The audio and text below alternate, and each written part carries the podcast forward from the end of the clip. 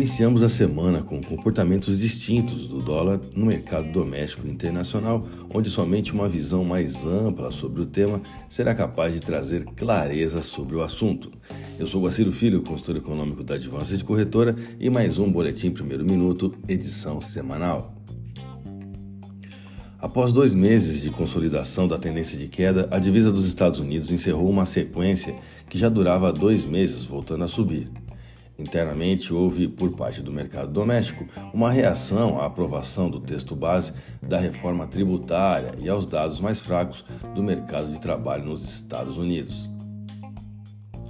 Dessa forma, em um primeiro momento, a movimentação intradiária do dólar caiu de forma específica, mas sem conseguir ocultar uma valorização semanal do real brasileiro. Localmente, o alívio com a aprovação da reforma tributária na Câmara dos Deputados como já dissemos, foi o principal driver, enquanto o relatório de emprego americano Payroll trouxe dados mais fracos do que o esperado. O dólar index, o DXY, ficou com um sinal negativo por toda a última sessão, abaixo dos 102,5 pontos.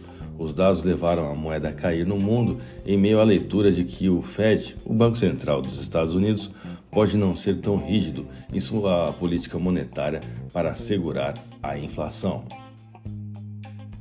Distinguindo os períodos entre diário e médio prazo, a aversão ou o apetite ao risco caminham se alternando como percepções dominantes no mercado.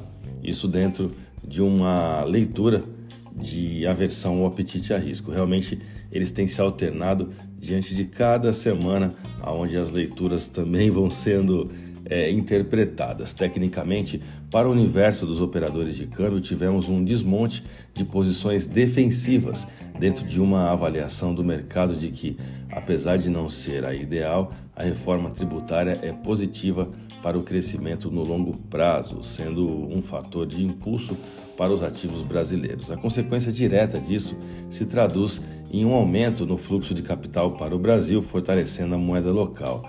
Na mão inversa, alguns temas preocupam, como a China, onde dados ligados ao produtor chinês, o IPP, indicam uma recuperação estagnada. Vamos aos gráficos, eu vou começar pelo dólar. A zona de atratividade para compradores fez o seu papel conforme classificamos, chegando a romper uma importante resistência em 4,8870 até encontrar o que foi uma antiga média móvel de curto prazo em 4,9338, finalizando o movimento praticamente de volta ao seu ponto de abertura do dia anterior. Em dias de baixa, esse gap que inicia em 4,8326 e termina em 4,80 será fechado. No entanto, devemos aguardar o movimento dessa paridade caminhando tão próxima de importantes pontos de resistência, onde, uma vez caminhando dessa forma, novos testes podem surgir, nós não podemos descartar também essa possibilidade.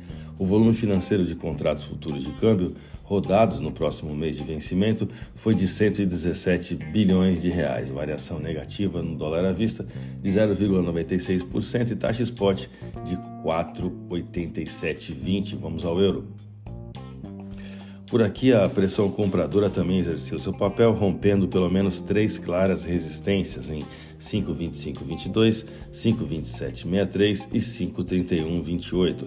A divisa da zona do euro terminou a última sessão com queda de 0,23% e taxa spot de 5,3439. A minha dica, você já sabe, siga nossos boletins para ficar sempre conectado às principais notícias.